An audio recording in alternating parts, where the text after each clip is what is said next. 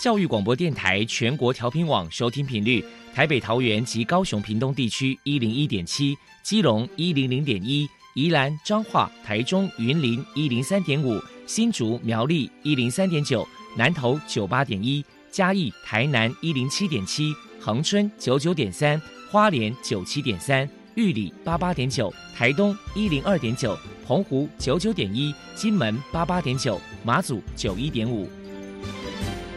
是包容，爱是牺牲，爱是分享，爱是服务。因为爱，特殊教育充满了无限的可能。用爱关怀身心障碍同学的未来，用心倾听资赋优异子女的心声。欢迎老师、家长、同学们，大家一起加入特别的爱这个大家庭。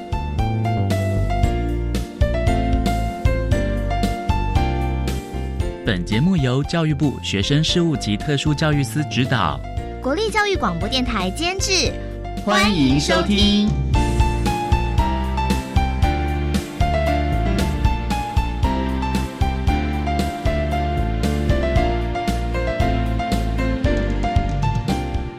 因为爱，我们在空中相会，欢迎您再度收听特别的爱，我是小莹。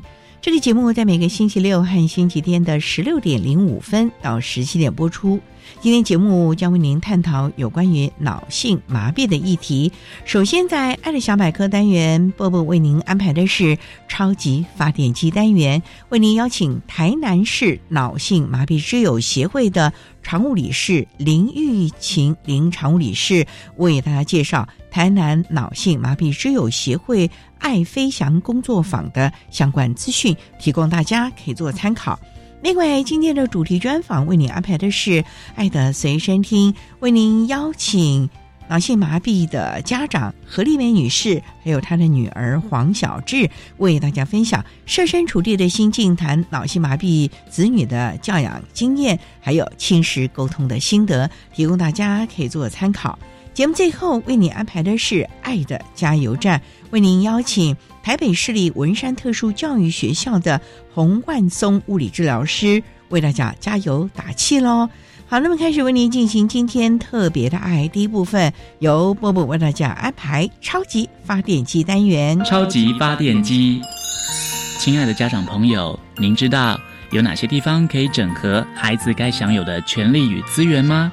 不论你在哪里。快到发电机的保护网里，特殊教育网网相连，紧紧照顾你，一同关心身心障碍孩子的成长。Hello，大家好，我是 Bobo。今天的超级发电机，我们特别邀请到台南市脑性麻痹之友协会的常务理事。林玉琴女士来跟大家介绍有关于爱飞翔工作坊的相关服务。先请林女士来跟大家打声招呼。大家好，我是脑麻协会常务理事林玉琴。好，那今天呢非常开心能够邀请您呢来到节目现场。首先，先请您来跟大家介绍一下台南市脑性麻痹之友协会到底有哪些服务项目呢？协会我们已经成立二十几年了，除了我们的会员服务以外呢，还设置了两个设施。两个设施，所谓的一个就是小作所爱飞翔，一个是日间照顾叫梦飞扬。那今天呢，就是说我们要来跟大家来介绍一下，就是说协会旗下的这个社区日间措施叫做爱飞翔工作坊。那我们都知道说，这个工作坊可能是专门是提供有医院工作，可是他能力还没有到达职场的一些身障朋友来学习一些技能嘛。那想请教一下您，就是说目前呢这边呢有多少位身障成员，有提供哪一些职业以及相关的生活自主训练的课程呢？我们目前的设施爱飞翔工作坊呢，是以政府规定学员是以十五位，不能超过十五位，因为我们人员的配置哈，是一位社工，两位教保。那我们呢，除了训练他们平常的作业技能以外呢，因为小助手他是介于庇护跟日间照顾的中间，因为他去庇护工厂能力又不好，要去日间照顾又太可惜了。所以就有小作所的设立，除了平常呢有二十几个小时的作业能以外，我们还有训练他们的体能，还有他们的呃自立生活跟性平教育。等于是透过这些训练来让他们学习一些技能嘛，对不对？就是希望他们以后能够进入职场。那透过像是一些职业的训练，是有包含哪一些呢？因为我们现在的作业设施，我们主要是设置烘焙。烘焙就是我们所做的一些手工饼干。那我们所做的手工饼干呢，除了他们去义卖以外，平常呢，他们也会在我们的小助手那边义卖，还有一些外面所办的园游会，我们也会去那个义卖。那所卖的所得呢，就是发放给他们奖励金。等于是给他们一个鼓励就对了。接下来也想请教一下您，就是说，那我们都到说要呃培养他们这些学会这些工作技能嘛？不晓得你们在训练他们或教导他们上面有没有什么样的小 paper 呢？我们的小 paper 哈，就是平常。在烘焙课程里面呢，老师除了要去注意他们的工作态度以外呢，还有他们的耐久力，因为他们思想都很单纯，没有什么计较，所以我们也是希望说，从这么简单的一个手工制作的的工。那个课程哦，能让他们以后能够真正的可以进入职场，等于是透过这些您提到的这些方式呢，让他们能够慢慢学会一些技能。那接下来可能也想请教您，就是说，那有办哪些活动来增进他们互动呢？当然也会透过社区适应，还有他们的创新的一些自主生活哈，就是老师会去设计一些课程，让他们在做中学习一些。他们能够增长他们能力以外呢，也是希望说在烘焙这一块哈，能够让他们能够从一而终，就是能够独立的完成他们所做的一些作业能力。那因为我们的协会呢是位于在社区，所以我们也会结合社区的一些长者来跟他们一起互动，而且我们还有幼稚园，平常也都可以让他们学习怎样去。跟人之间的互动交流。等于是透过一些跟社区的老人或者是小孩一起互动，对不对？对，好，让他们能够走出去就对了。好，那接下来可能也想请您来跟大家介绍一下，因为我们都知道说工作的一些成员嘛，不晓得说他们在他们身上我们发生什么样的温馨小故事吧，请您分享呢？我们的小孩子哈，他们其实思想都很单纯，平常呢也无所求，也没有计较，所以他们的生活就是无忧无虑，只是家长会比较辛苦。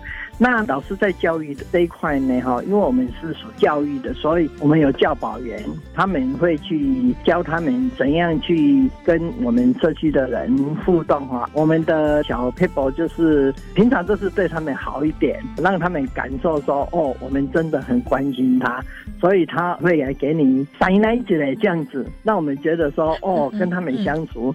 真的是非常的快乐，因为他们单纯嘛，也很纯真，对，所以跟我们相处其实也没有什么压力，对不对？又很窝心，对。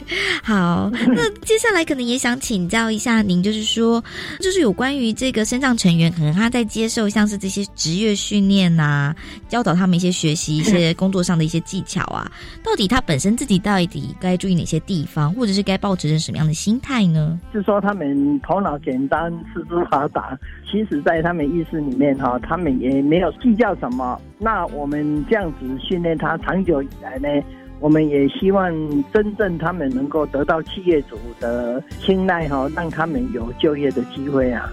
了解，那可能他本身在工作上呢，可能也要保持这个比较正向，就是积极的一个态度嘛，对不对？不能说哎，就是学了然后就放弃或就不来了之类的，对不对？对，所以我们在这方面哈，也是希望家长能够去看到他的孩子哈，在透过训练以后呢，真的能够有进步，随时去鼓励他们。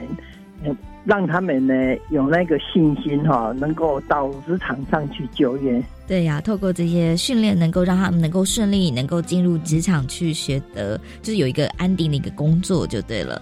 那最后针对协会这边还有什么样想要传达？就针对像是未来像是爱飞翔工作坊，可能还有什么样的想法想要传达的呢？当然呢，我们都一直在训练这些孩子哈，能够真正的他们能够自立生活，能够当父母不在的时候，他们能够有自己呃一个生活的能力。那如果学完一技之长之后呢，能够到职场上，那是最好。因为目前的企业主呢，大家都认为身障的孩子呢，他们的能力都比较薄弱一点，所以要禁用他们哦，都会有一点考虑。那如果经过小作设施的学员出去以后呢，其实他们有些工作能力是不错的哦。当然，我们想传达的也希望大家能够接纳有一些功能比较好的身障朋友，他们有就业的机会。只要你给他一点机会呢，他们就会很努力的去完成。我常说的说，要给他们鱼吃，不如拿一个钓竿，教他们如何怎样去钓鱼。这样子社会呢，才能够觉得说，哎，原来这些孩子也是这么好用，因为他们真的是无所求、无所计较。希望企业主能够听到我们身障者的。心声，尽量给他们功能比较好的学员有一些就业的机会，多给一个机会，让他们能够就是有个发展的一个地方就对了。对，那今天非常开心能够邀请到台南市脑性麻痹之友协会的常务理事林运群女士来接受我们的访问。那现在我们就把节目现场交还给主持人小莹。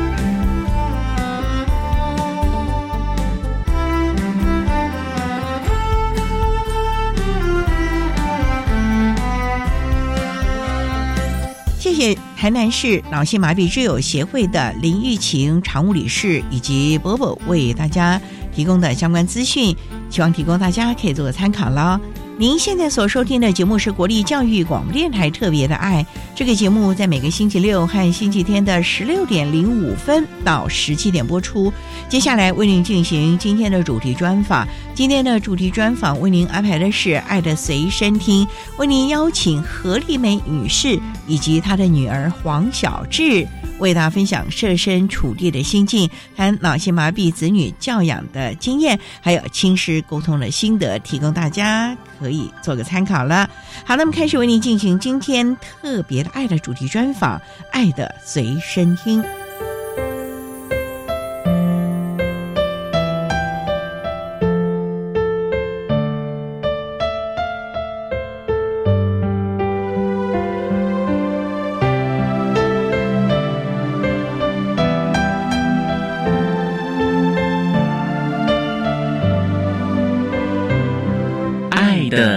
身听。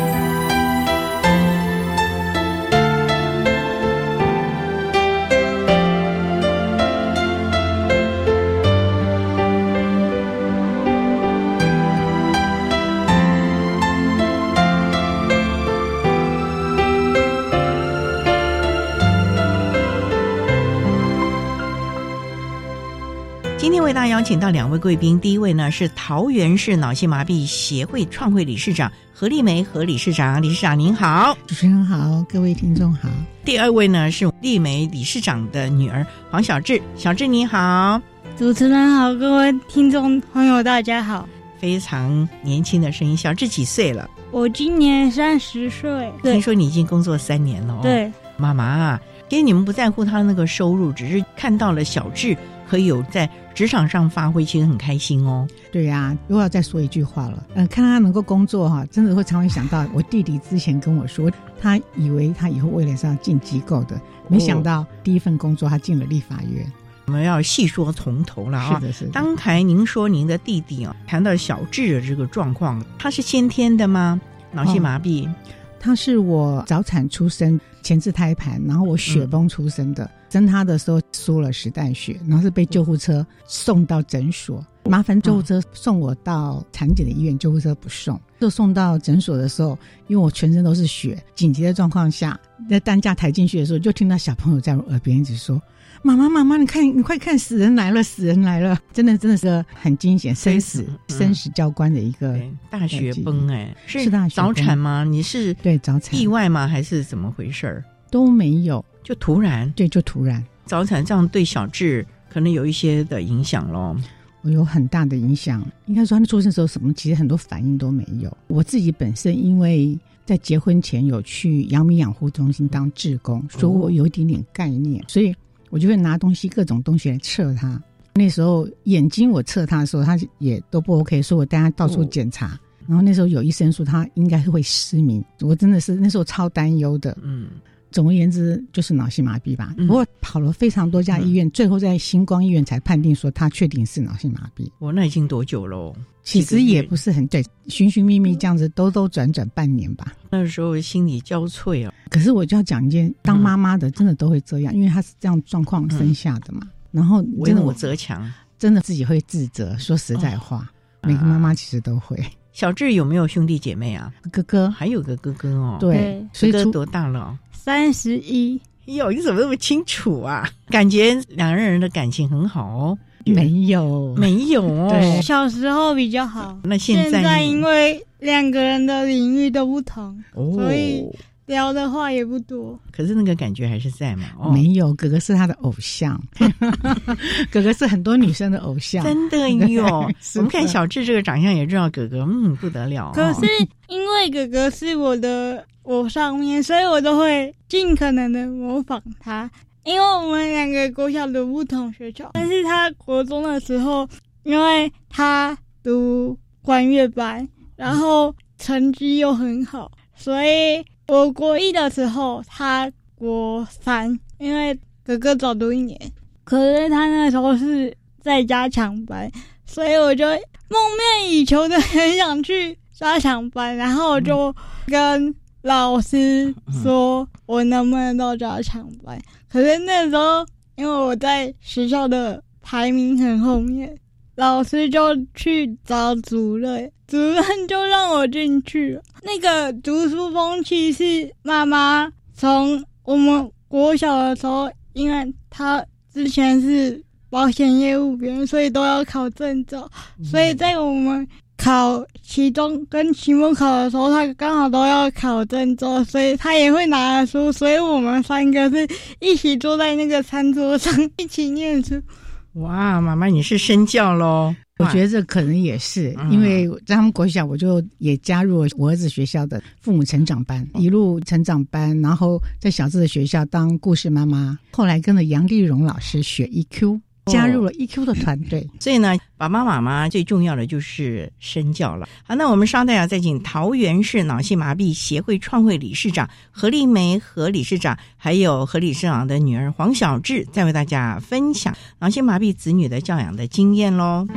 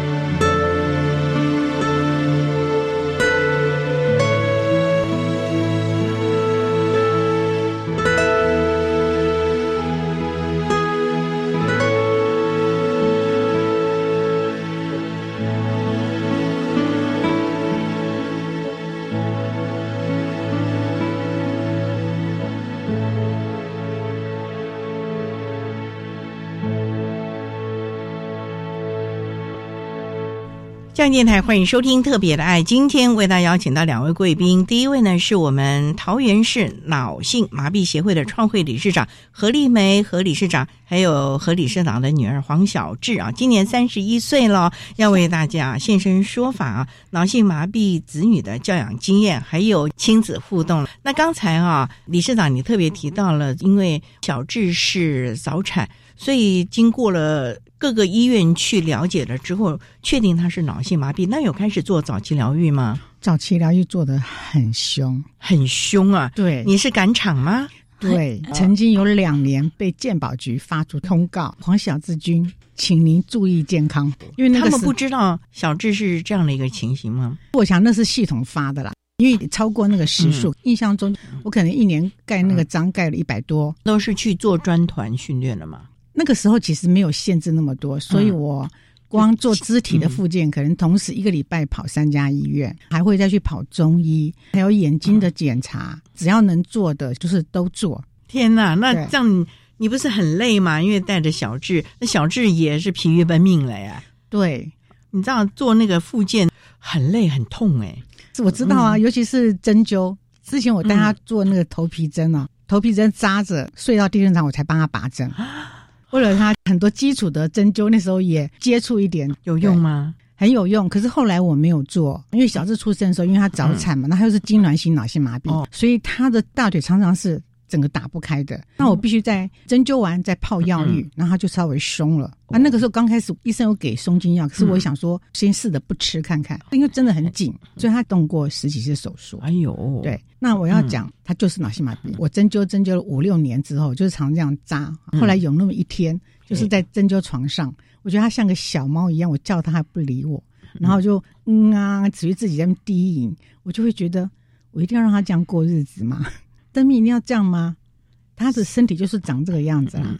对，你就没有再继续针灸了。对，是的，是的。然后他表哥就是我老公姐姐的儿子，后来去读中医，然后一直责怪我说没有带他继续针灸。我觉得身心的感受跟教育，可能真的是比我们外在做这还更重要。小智到底是什么样的心情？他的眼睛视力啊，什么各方面都还好吧？看他走的也很好，需要有助行器啊。他出生的时候就视神经萎缩，那时候测视力其实是没有立体感。他其实到现在其实也没有立体感，可是我觉得生理或身体他一定会自己找出路，所以他现在的眼睛的状况还不错，其他的肢体的什么各方面状况都还好吗？他一样是从翻身开始练起嘛。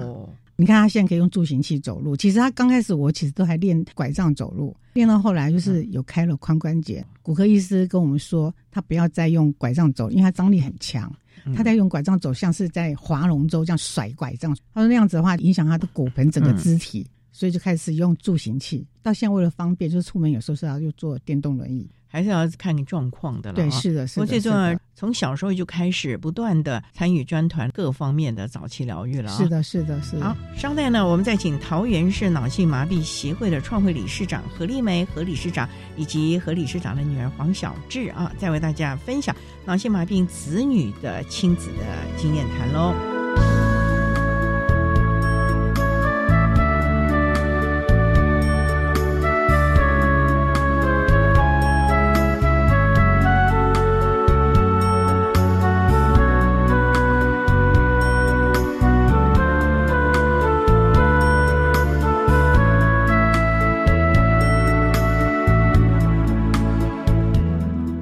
听众大家好，我是国立台湾师范大学特殊教育系及附件智商研究所的吴廷芳。针对脑性麻痹学生教学策略及重点，我对家长有几个呼吁：诚心接纳你的孩子，不要过度保护，不要过度宠爱，训练他生活自理的能力，看重他的优势，培养他未来能够独立在社会上生存的能力。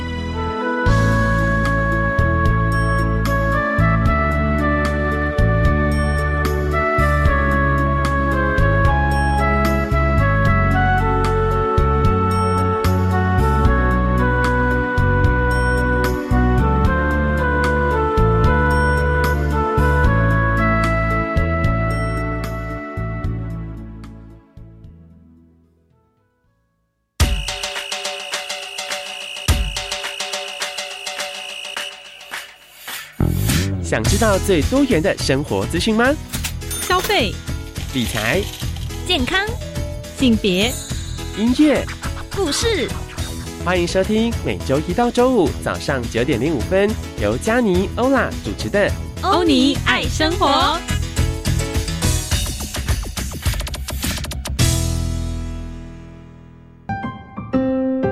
如果多五千元可以帮忙家里，也可以学点什么。你在碎碎念什么？你知道吗？从一一三年二月开始，教育部规划补贴公私立大专校院入住学校宿舍的学生，每名每学期五千元为原则。如果是低收入户或中低收入户家庭者，每名每学期补贴额度是七千元。哇，这笔费用不只能减轻经济负担，也能做更多的运用。没错，我们两个一起好好计划吧。以上广告，教育部提供。大家好，我是陈明珠。岁末家家忙着围炉过年，许多清寒老人却贫苦无依。一份尾牙年礼，一份平安红包，华山基金会邀请您一起传递温暖，送爱助老。爱心专线零二二八三六三九一九二八三六三九一九。管那么的水，落嘎西木啊！大家好，我们是欧开合唱团。您现在收听的是教育电台。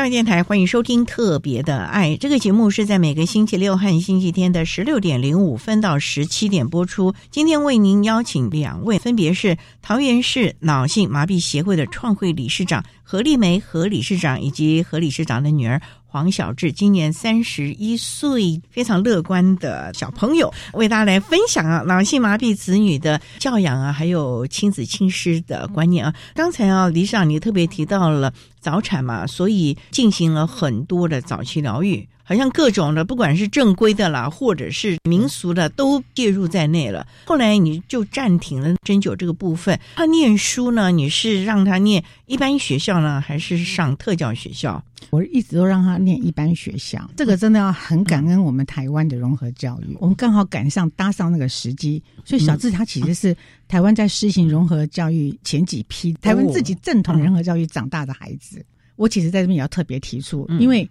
我们融合教育实行了应该三十年了嘛，到现在我们在学校的场域，我知道很多的家长都会想要把孩子送到特教班或者是特教学校，他们觉得因为现在霸凌很多，所以就不去普通班。那我常常都会觉得替孩子难过，因为其实融合教育讲就是我们没有办法脱离那个主流社会，那小智真的也是在融合的环境下，他才能够不断的成长。他又很喜欢交朋友。其实，在国中的时候，老师那时候有建议我说，他高中是不是让他去读综合智能班？老师说他成绩这么不好，很多东西他学的又慢。那我跟老师说，他喜欢跟人群在一起，我要的不是他的成绩，就是他跟人的互动。对，是的。可是也不是说完全快快乐，快乐是有代价的，因为他成绩真的不好。我国中时候才开始有帮他请家教啦，就请大学特教系的学生到家里来教他。功课是都还好啦，请了家教之后吗？没有啊，这部分我可以自己讲。其实，在国小的时候，小一到小四都会有小考嘛，期中跟期末之前都会有小考，所以呢，妈妈就会拿考卷，然后用念的给我回答选项。会嗓子哑吗？一张考卷也不少哎，大概有四五十题。小智妈妈这样念，你喜欢吗？还是你真的看不懂啊？我后来。发现我自己是听力学习的孩子，所以妈妈在念的过程中，我已经把题目记下来，我也把答案记下来。所以当考试的时候，老师念一遍给我听，我就选了那个答案。所以我每次小一到小四，我都可以拿到七八十分。有一次比较特别，是因为我们跟委员很熟了。那个委员是因为他之前有在妈妈最早期智障服务队，现在是声音障碍运动推广协会那边服务，所以我们就认识他。然后他那时候有带这一群声音障碍孩子去参观立法院，我也有在里头。当时我记得小学四年级，他是考班会记录的流程，跟班会的流程，跟行政院、立法院、外交部，他就会给你四个图，就问你说：“请问立法院它是长什么样子？”可是因为妈妈有念过题目，所以我就把立法院勾起来。然后我也把班会流程记得很熟，所以只有那一次我考过一百分，全班一百分。他人生唯一的一百分，那也不错啊，表示了他是可以吸收的孩子啊，记得住的孩子了。对，不过这样子一直念这种融合的啊，讲到了哥哥在国中的时候非常的优秀，而且念那什么专业班，对小智会不会有点影响呢？两人会不会做一些比较啊？妈妈，我从小带我们家女儿一直做父用了。补习，然后用钱的方式把我儿子给养大。我要讲实在话，这是事实。我让他读芝麻街，我让他去读特别的那种这些专班。然后我就希望说，我在带小智花那么多时间做附件的当下，哥哥不会学坏。可是也因为这样，他们两个其实个性是非常的迥然不同。哦，怎么说？因为哥哥就变成一个非常酷、非常酷的一个大帅哥，然后妹妹就是看他这么开朗的样子。他们两个之间呢，老实话，因为小时候的时候还可以这样玩在一起，长大了，哥哥现在跟我们其实互动是很远的。我是讲事实，因为他有专业嘛，年龄也大，三十多岁的男生哎，也有自己的工作啦。对他很忙，连过年只能待在家里三天，做风力发电。风力发电这个是最夯的耶，对呀，绿能哎，是的，所以我们都见不到他的人。那会不会想哥哥啊，小智？其实还好，我们家我们四个人，爸爸妈妈在忙社服，我在忙政治，哥哥在忙风电，所以真的都很忙，不会去想彼此。一直到新冠疫情。后来我身体产生影响之后，我就跟老板陈以信委员说，我的身体不行，而且怕的那个声音我是没有办法承受的。我的脑波那个时候会一直不断的跳动，然后那时候就会引发有可能会泪点血的状况，所以我就跟以信委员说，我先回。桃园教育局服务就变他的顾问，还有什么客服上的问题，我们还是可以私下联络，私下协助他。所以小智蛮了解自己要做什么的喽，妈妈。对。他蛮清楚的。我个人觉得，我我蛮成功的，就是孩子们自己的方向跟目标，其实我都会顺着他们。就是我从小就给就给他们很自主，我不会去干涉他们。所以哥哥学风电，你也没管他。其实哥哥一开始的时候，因为看美眉这样，他有点想要学医。可是我们因为一直带着美眉做复健，所以我跟我老公有点稍微阻止，就觉得太辛苦了。可是没有想到，其实做风电也一样辛苦。那个时候还不知道耶，对，因为风电等于算这几年才知道的绿能啊。是啊，他是清大核工系的啦，也是很辛苦哎。是啊，是啊，是啊。那小智是念什么呢？政治系呃，交大人文社会学系。之后因为。我哥哥有念研究所，所以我也跑去念 研究所。我就念了台东大学公共与文化事务学系南岛文化硕士班。台东哎，对，台东，这这不是太远了吗？我们稍待啊，再请何丽梅理事长还有小智为他来分享。你家住桃园，你跑到那个台东，这个很大的挑战。我们稍待再来分享一下，妈妈放心吗？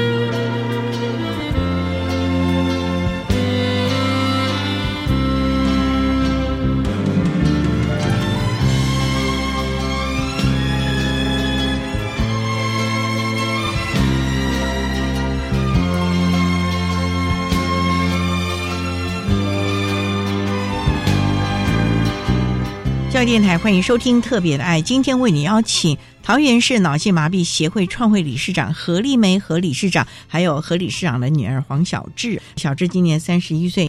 热衷于政治议题，不过那个时候提到了你是念交大，后来又到了台东念研究所，为什么会选台东？妈妈没有意见吗？台东哎，他是想要脱离你们吗？其实都不是，他 其实哈在读交大的时候就自己住宿舍了。刚开始他进交大的时候，我去陪读两个月，可是呢，因为我从小到大我并没有陪读过，然后我在交大陪他的时候，后来慢慢的上课的时候，老师就会问他说：“哎，你妈妈呢？”那我就知道，我从小到大没有陪读，我不能够在这个节骨眼上促成错误。刚好那个时候呢，也是有大陆的家长团体邀请我去分享，借由这个原因，然后就脱离了陪读跟陪住，让他自己独立。我们每个礼拜都会去接他，帮他弄整理他的衣服的。那他慢慢有一些这样的基础了。那为什么会跑到台东呢？是因为那时候他读交大。他本来很想要继续留在交大，可是两次的面试都没有过，没有通过，都失败。可是那个等他自己可以讲。后来呢，教授建议他去台东，那他自己有点犹豫。可是就是在第二次都没有进交大的时候，我就跟他讲说：“你去台东，为什么？是因为那环境好吗？还是对我另外一个领域？”同样的领域，我是觉得那边环境好，而且我觉得人生当中说实在话，你有什么机会可以这样去体验？我刚刚讲说我自己是很佩服我自己，是因为可能我自小哈自己的原生家庭的关系，很多事情都是让我们很民主，所以我对他们也很民主。那我就觉得人生每个阶段你要不同的体验，他有什么机会会在台东住呢？哎，说的也是哦，是不是？台东几年啊，小智？三年住校包。还是自己租房子。住校。妈妈这次也没陪读了吧？完全没有，而且很少去。可是台东交通很不方便呢。说实在，那个台东大学还蛮远的，在日本校区。哎，对对对，蛮远蛮远。那台东市区的那个校区是社会大学，所以你必须在资本校区啊。对，吃的也不是很方便呐，学餐厅也很少啊，要出去晃，好像公车也很少，哎，交通车也很少，哎，这个你就放心。哎呦，因为。你会怎样？我自己研究所写的论文，我觉得研究所的论文是最重要的一本著作，因为我在我的研究所生涯中写论文的时候，我的指导教授谭成国老师，他是一个宗教人类学的老师，但他自己也有创办。生命教育的协会专门在陪伴台东上午那边的孩子。那个时候，因为他知道我们家也是在用协会，我又想要写跟脑性麻痹有相关的，所以我跟我的教授就开始找文献，找到一个文献是照顾的逻辑，里面就写到一个社会网络。也有写到，面对疾病的时候，这个病人要怎么去面对他，然后展现出自己的良好生活，跟家庭一起面对这个疾病，展现出属于他们家自己的良好生活。嗯，这个题目蛮好的哦，所以你就往这方面研究了。对，我的研究主题就是因为我在高等教育嘛，所以。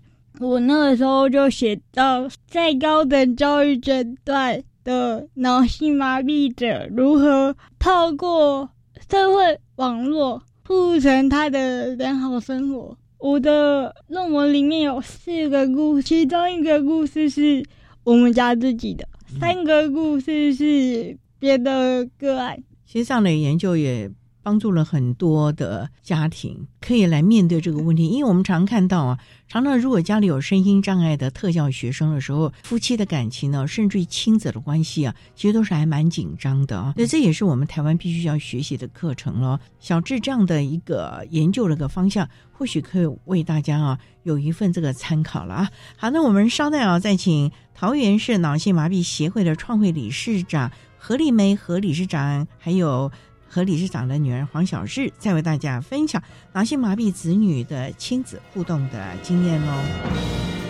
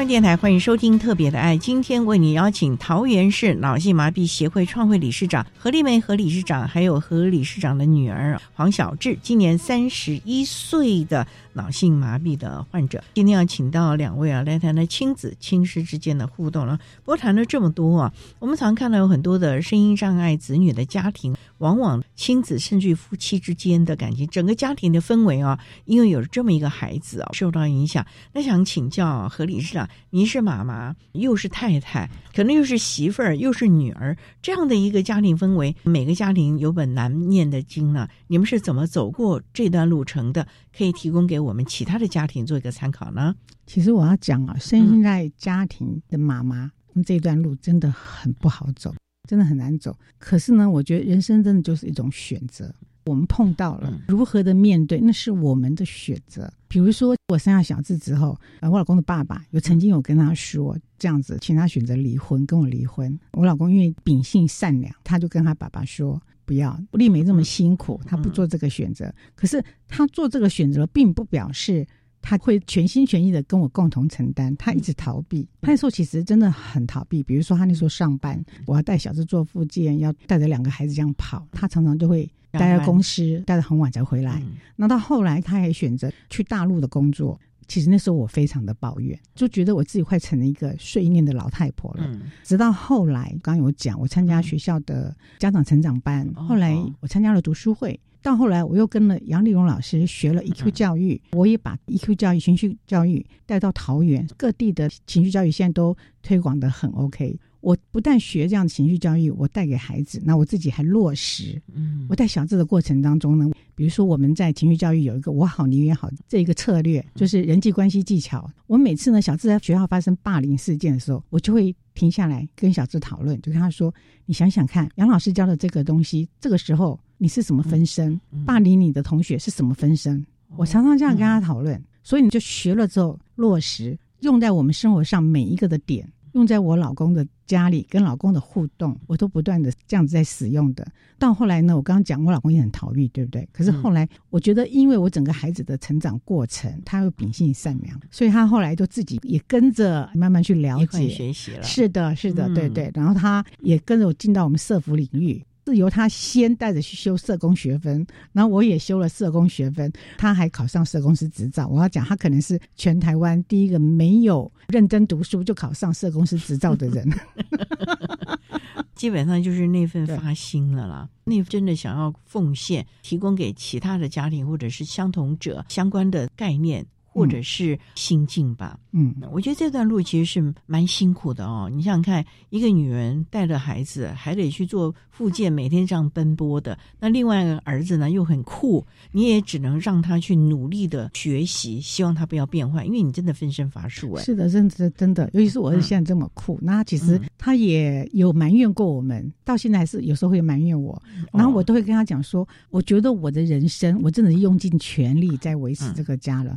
我对你们每个人都很尽心尽力。就有一次很好玩哦，就是应该是年夜吧，跟我儿子要吵什么问题，后来就突然他讲了一句话，我就吵不下去了。他说什么你知道吗？他说什么？他说你呀，就是爱太重，爱太重，爱是一种负担呢，爱是一种很难讲哦。对呀，我就突然傻眼，你就是爱太重。意思要让你爱少一点吗？所以虽然儿子离我们很远，可是我就知道心其实是在我们这个家的，不然不会讲出这句话。他其实也是心疼你了，应该是吧？他小时候日记常常写，就是我绝对不能像妈妈一样，像妈妈一样我就会累死了。我常常在他以前的日记上我这样写，看到这句话。那小智呢？自己有现在的一片天了，未来有什么计划吗？嗯，我从立法院回到桃园市之后。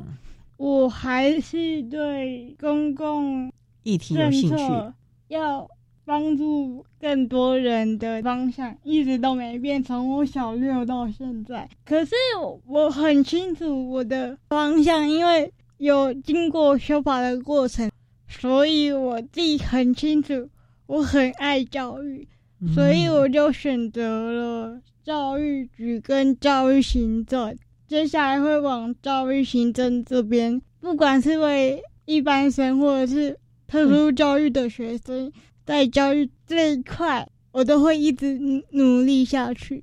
妈妈嘞，对我要补充一下，嗯那他一直说他喜欢教育跟教育行政，他真的非常热爱。可是哈，他毕竟是有障碍的孩子，嗯尤其是讲行政好了，他是有困难的。哦，所以他现在教育局他在做直代嘛，就直代当中流转，他也在找出他自己最适合的位置。他这次流转到校安安科是，我发觉他真的超适合的。校安科的同仁也跟他说他好适合哦。当人家打电话过来抱怨的时候，他可以用他的很平顺缓慢的语调，好好的慰问抚慰人家，然后加上他的态度，蛮好的啊，找到了自己的方向。两个孩子都有自己的方向，那妈妈、爸爸将来呢？你们真的就是要一直在设福这个领域，为更多人谋福利了吗？这个还是到当初我自己常常在讲的，叫做嗯。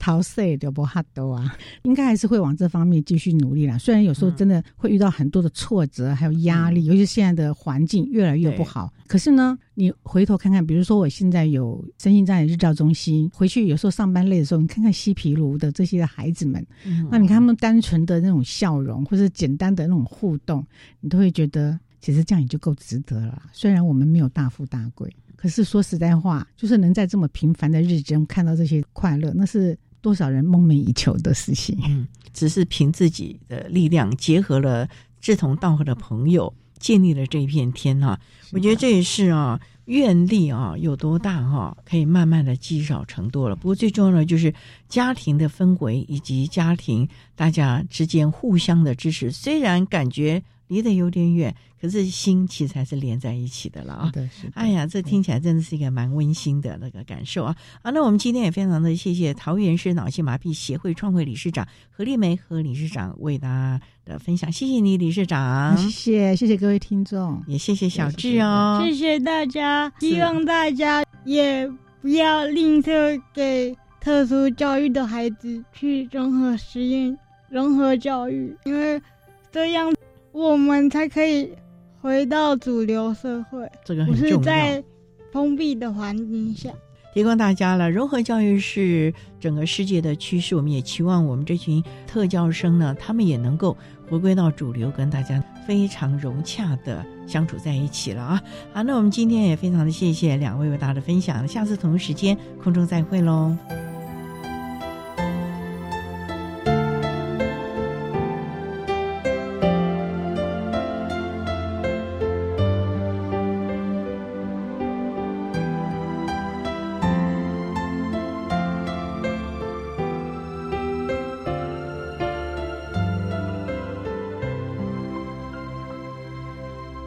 谢谢何丽梅女士以及黄小智为大家分享了他们母女的互动以及家庭的氛围，也提供大家可以做参考了。您现在所收听的节目是国立教育广播电台特别的爱节目，最后为您安排的是爱的加油站，为您邀请台北市立文山特殊教育学校的洪万松物理治疗师为大家加油打气喽。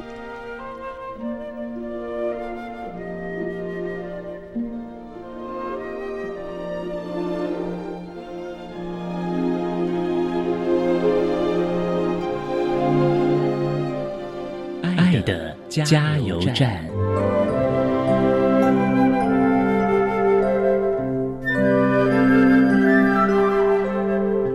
各位听众，大家好，我是台北市文山特殊教育学校的物理治疗师洪万松。针对脑性麻痹学生的学习以及相关的复健活动呢，以下我有几个建议。首先呢，脑性麻痹孩子的训练或者复健的过程是一个漫长的时间，需要团队紧密的合作。所以呢，透过家长、老师以及各个治疗师的专业，大家应该密切的沟通合作，促进这个孩子的各种学习。另外，大家可以提早规划孩子将来的就业或者是安置。如果有能力的孩子，我们要尽量培养他自我照顾的能力，以及良好的服务或是将来就业的态度。因为其实有很多孩子就业不见得是因为能力差，而是就业的态度不好。那如果是比较重度的孩子呢，要尽量维持他的健康，控制他的体重，尽量的避免变形，让他将来在机构安置的时候能够比较好照顾，也就方便他能够有安置的机会。以上的分享，谢谢大家。